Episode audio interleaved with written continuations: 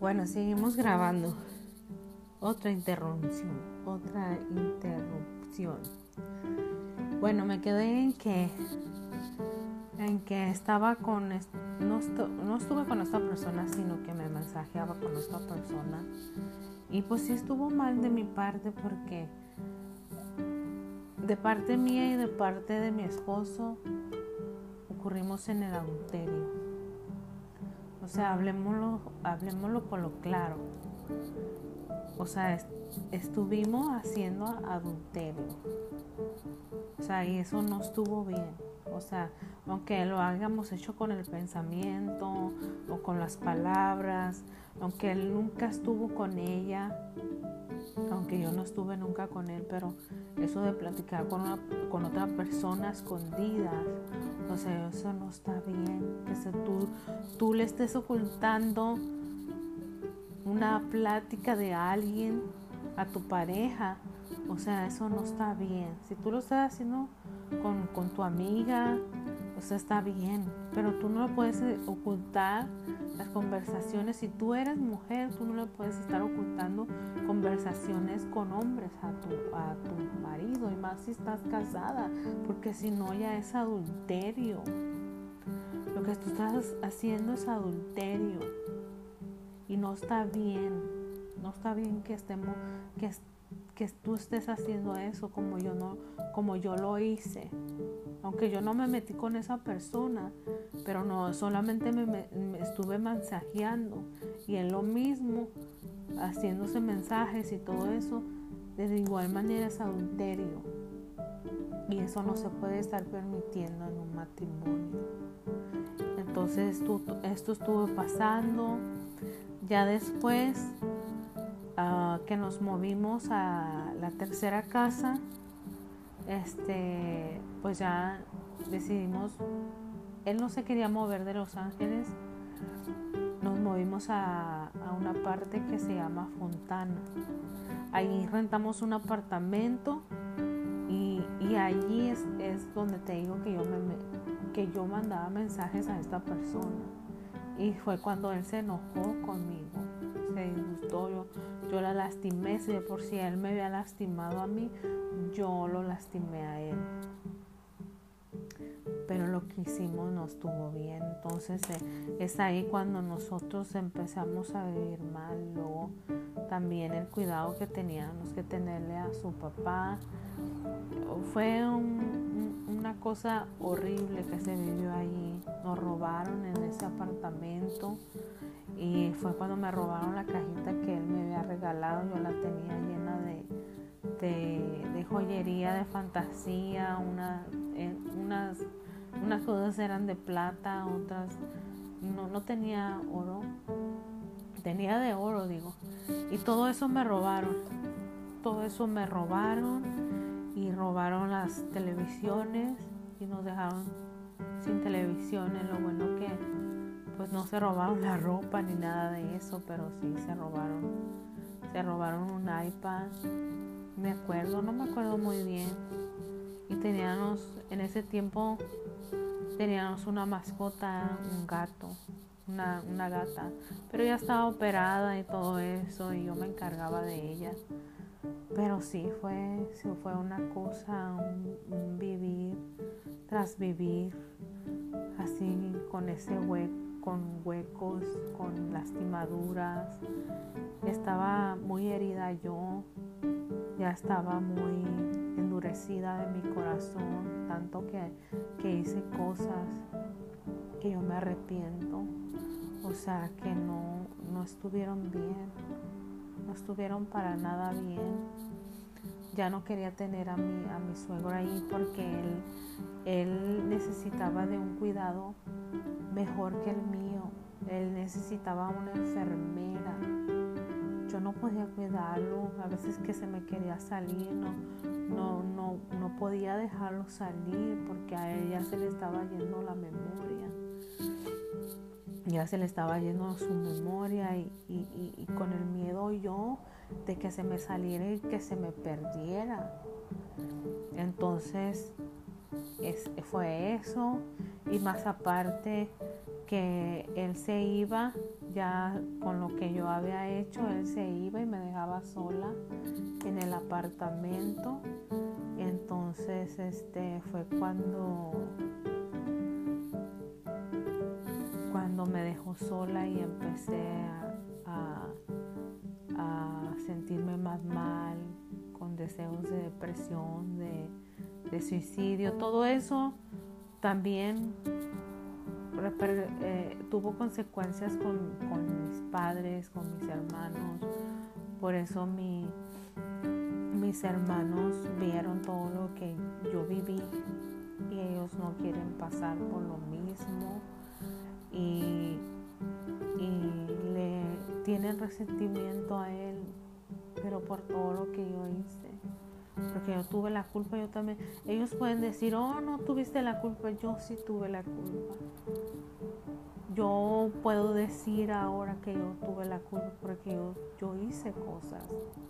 Yo hice cosas que no estuvieron bien y, y Dios ya me perdonó de eso pero yo te las digo para que tú no cometas ese mismo error. No, no puedes estar platicando tus cosas de, tu pareja con tu familia. Nunca lo hagas. Porque de cualquier otra manera te viene el problema más grande. O sea, en vez, en vez de que te ayude tu familia, puede que lo empeore. O sea, tú no puedes, tienes que ir con Dios y platicarle a Él y Él lo va a resolver, Él va a resolver ese problema. Él va, a hacer todo lo posible por mejorar tu vida. Por eso, como te digo, yo me yo iba con mi hermana, le platicaba y ella se llenaba de lo que yo también estaba llena, de, resentimiento. A ella le dolía todo lo que a mí me pasaba y yo más le echaba y esto y que se cargaba. Pues ella, e, ella se iba llenando de lo mismo que yo y por eso le agarraron resentimiento, coraje a mi esposo. Entonces llegó un tiempo que yo me cansé y decidí irme con mis papás. Y me fui porque ya estaba cansada de vivir. Yo, dije, Dios, no quiero esta vida. Porque acuérdate, yo, cre yo creo, yo creía en un Dios y sigo creyendo mucho más. Este, y le dije, Dios, yo no quiero vivir esto, yo no quiero vivir así con esta persona que me deja abandonada y esto y que el otro y que hace lo que quiere. Y, pero él ya había agarrado el vicio del alcohol. Ya no, más, no nomás tomaba sábado o domingo, sino ahora miércoles, lunes viernes o jueves. Ya casi se llegaba toda la semana que él iba y, y agarraba la tomada. Entonces me, vine con mis papás, me vine más o menos como dos meses y luego él me llamaba y yo le respondía. Porque de cualquier otra manera, pues es tu pareja. Y pues yo seguía sintiendo algo. Pero yo, yo esperaba que él cambiara. Yo esperaba un cambio. Entonces un día me dijo, no, tú eres que, que tú eres la única que me puede ayudar. Me he quedado solo. Y pues decidí regresar otra vez con él y darle la última oportunidad. Entonces llegamos a Rialto, me acuerdo, a, la ciudad de Rialto, California, y, y, allí nos estuvimos en una casa. Entonces allí es donde, donde Dios empezó a obrar por medio de, una persona que yo estimo mucho y que, que yo sé que ahí donde quiera que esté es un vaso de honra que Dios usó para, para traerme a su vida. Yo siempre le voy a estar agradecida a Dios por su vida y la voy a bendecir ahí donde quiera que se encuentre. Porque a lo mejor ella dice, oh, no te acuerdas de mí, pero yo sí me acuerdo. Cada que puedo yo, yo me acuerdo de ella y Dios sabe. Entonces por medio de ella Jesús entró a mi vida y entonces ellos, antes se, estaban, estaban en esa iglesia donde empezamos ahí. Entonces este, estuve un mes ahí en esa iglesia y fue cuando, cuando empezamos como Dios Dios abrió esa puerta para que viniéramos a, ahorita a la iglesia donde estamos hoy. Y allí, allí empezamos a congregarnos, o sea, nos salimos de, de una iglesia y Dios nos movió a la otra. Entonces, hemos sido grandemente bendecidos sea, Dios ha abierto unas puertas sobrenaturales reconstruir. O sea, sanó nuestro matrimonio, lo sigue haciendo, sigue, sigue actuando en, mi vida, en la vida de mi esposo, en la vida de mi hija. Y yo lo creo, como yo siempre he proclamado su palabra y he dicho, yo y mi casa serviremos a Jehová. Y así va a ser no solamente voy a ser yo, no solamente va a ser mi esposo, no solamente va a ser mi hija, sino también mi familia entera. Lo digan o no, o digan no, no, yo no, pero claro que sí, claro que sí, y yo lo creo.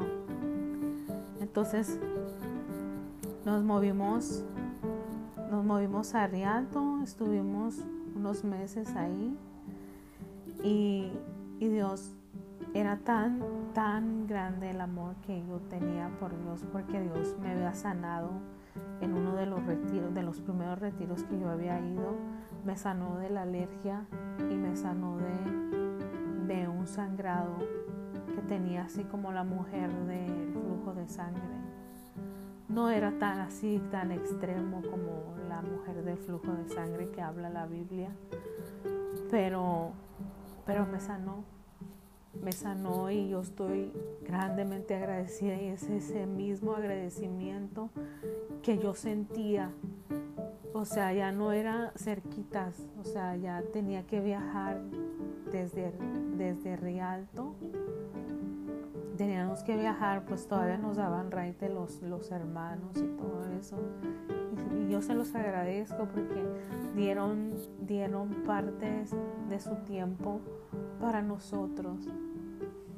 Y ellos fueron los que nos llevaban y nos daban raito, pero llegó un momento que ya no pudieron. Y, y fue el tiempo que, que dijo Dios hasta aquí. O sea, les toca a ustedes. Y ese es mi, mi otro, mi otra parte que voy a contar después, si no mañana o al siguiente día, no sé cuándo, este, voy a contar sobre esa parte que habla que fue cuando nos movió y, hizo cosas Dios en nosotros quería trabajar profundamente con nosotros, pero como te digo, estábamos 100% con la disposición. Yo como que me aferré fuertemente a Él. Ya, ya no eran las personas con las que me agarraba yo, sino yo me agarraba de Él porque yo sabía que de Él iba a obtener la respuesta que yo quería como te digo, era un agradecimiento grande porque Él me sanó. Me sanó de eso, me sanó. Y era el, el, principio de todo. O sea, ¿por qué? Porque estaba con la disposición. Por eso lo que te digo, que tan grande la disposición que tú tengas de creer.